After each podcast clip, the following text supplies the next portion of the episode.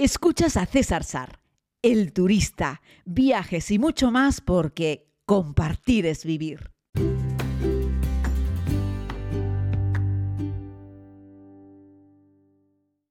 Saludos a todas y a todos, querida comunidad. Hoy les propongo que dediquemos un tiempo para afeitarnos. Ya, ya sé lo que estás pensando. Pues que a lo mejor tú pues no tienes barba y no tienes ninguna necesidad de afeitarte. Pero posiblemente una de las historias o algunas de las historias que más me, me devolvéis feedback, con la que más nos hemos reído, son con todas las historias relacionadas con los afeitados. Ojo, afeitados, guion, cortes de pelo. Y es que tanto en la primera como en la segunda vuelta al mundo, pues yo necesitaba mantener una imagen. Aprovecho para responder también a esa pregunta de por qué visto siempre igual. Por cierto, no llevo solo una muda de ropa, no soy tan cochino. ¿eh? Aunque sí es cierto que utilizo a veces la misma ropa varios días. Pero tanto en la primera como en la segunda temporada, el, formato de, que yo mismo ideé eh, consistía en tener siempre la misma imagen para hacer que estaba siempre de la misma manera cuando saltaba de un país a otro. Así es que, como habéis visto, la serie está un poco desordenada. Y esa es la gracia que tiene. Ahora estoy en Sudáfrica, luego estoy en Turquía, después estoy en la India, después estoy en Colombia. Voy saltando de un lugar a otro, de manera indiscriminada, no sabéis a dónde voy, pero siempre aparezco con la misma ropa. La idea era que también tuviese en la... En, en la mayor parte de los casos la misma apariencia física, visto igual e intento tener el pelo más o menos del mismo tamaño. Así es que, siendo vueltas al mundo, entendiendo que no regreso a casa, que no me van a poder atender mis peluqueros, pues tengo que cortarme el pelo e incluso afeitarme en algunas ocasiones en distintos sitios. Y bueno, esa es un poco la historia de por qué me voy cortando el pelo en diferentes lugares. Vamos a ir saltando en ese recorrido por dónde cortarme el pelo y dónde afeitarme, en, tanto en la primera como en la segunda temporada. Por ejemplo, recuerdo que en la primera temporada, que había alquilado un Airbnb dentro del segundo anillo de Pekín, en, China, en la capital de China. La ciudad tiene como las MS30, MS40, MS50. Bueno, pues tiene también unas circunvalaciones que allí lo llaman anillos. Y bueno, el centro sería la plaza de Tiananmen y a partir de ahí hay anillos enormes. Yo estaba dentro del segundo anillo, o sea, relativamente céntrico. Ojo, una ciudad tan poblada el segundo anillo tampoco es que pudieses ir caminando a Tiananmen, pero estaba en un apartamento eh, que me lo había alquilado una, una chica, eh, una mujer en un edificio estilo colmena que en la parte de abajo del edificio eh, tenía dos cadenas de supermercados, tenía un centro comercial y tenía peluquerías también y en la parte de abajo del edificio, ya en el subsótano, tenía incluso acceso a la línea de metro. Así es que era una de esas moles enormes. Y en ese sitio me corté el pelo. Me acuerdo que el peluquero chino, cuando me vio entrar, un tío joven, eh, me miró con cara extrañada. No abundan los turistas por ahí. Los turistas se suelen mover dentro del primer anillo en Pekín, en los lugares turísticos. Así es que aquel peluquero de barrio, pues no sé cuántas veces había visto a un occidental y no sé cuántas veces le había cortado el pelo a un occidental.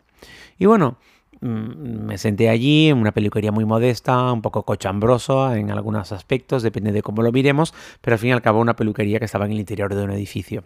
Y bueno, pues nada, me cortó el pelo y cuando me cobró, me cobró dos euros. Y al cambio, ¿no? Yo creo que me estaba cobrando el precio del sitio. Estamos hablando de que ese corte de pelo se produjo en el 2011. Y salí, la verdad es que bastante contento. Ese chico hizo un buen trabajo. Cuando levanté mi teléfono para intentar hacerme una foto con él, que al final me la hizo, le pareció muy extraño, ¿no? No entendía muy bien por qué yo me quería hacer una foto con él y eh, grabé un pequeño clip de vídeo. Aunque no recuerdo, creo que no hice una historia con ese corte de pelo. Simplemente me llevé un recuerdo para mí, un pequeño clip y una foto del recuerdo. Todavía estaba empezando esa primera vuelta al mundo y no tenía incluso muy claro eh, si quería o no contar historias como cortarme el pelo, pero, pero bueno, lo hice y fue muy, muy, muy entretenido. En esa primera vuelta al mundo se produjo otro corte de pelo que fue de los más llamativos en las dos temporadas.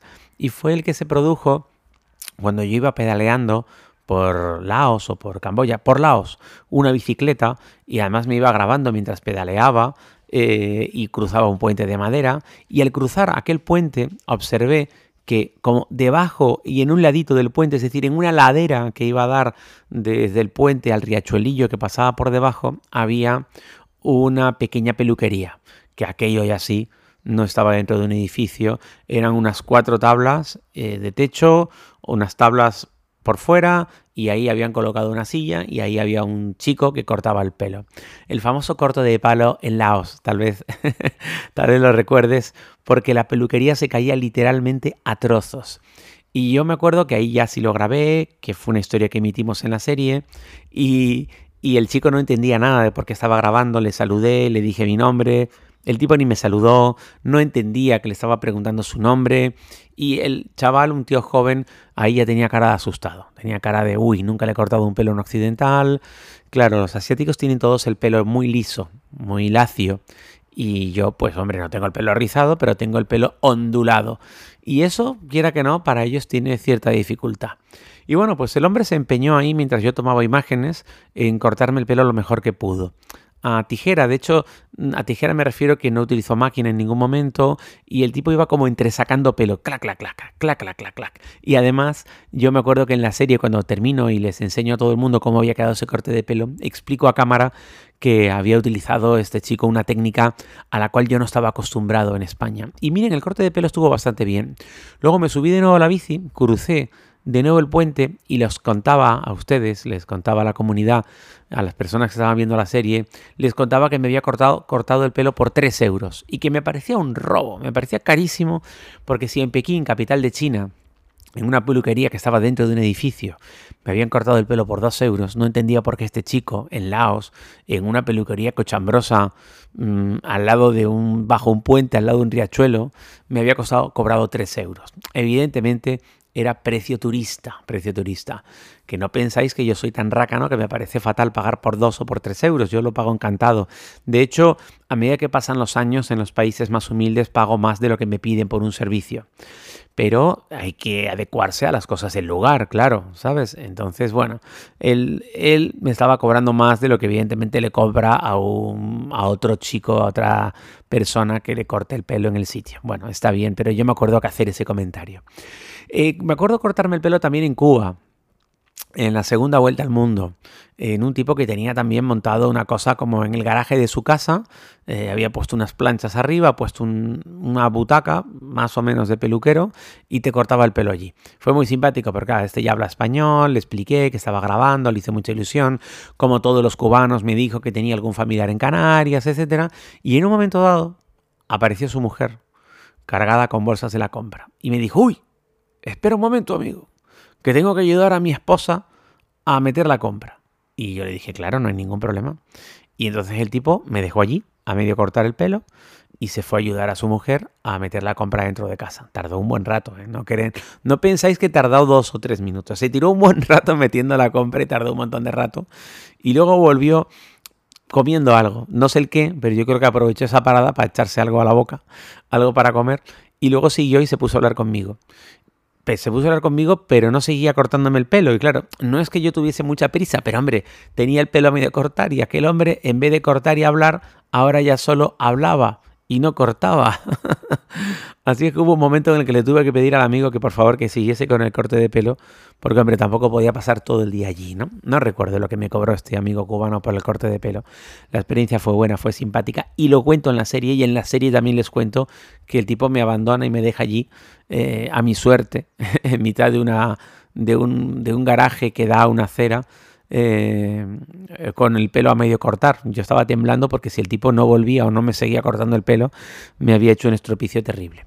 Y luego lo que se lleva la palma en cortes de pelo, porque también me he cortado el pelo, yo que sé, en Vancouver, me corté el pelo en San Francisco, me he cortado el pelo en muchos sitios. Pero yo creo que el lugar en el que se lleva la palma los cortes de pelo y los afeitados son en la India tanto en la primera como en la segunda temporada de la serie. Me corté el pelo dos veces en la India, ah, y también en Tanzania, que me estaba olvidando. El corte de pelo en Tanzania.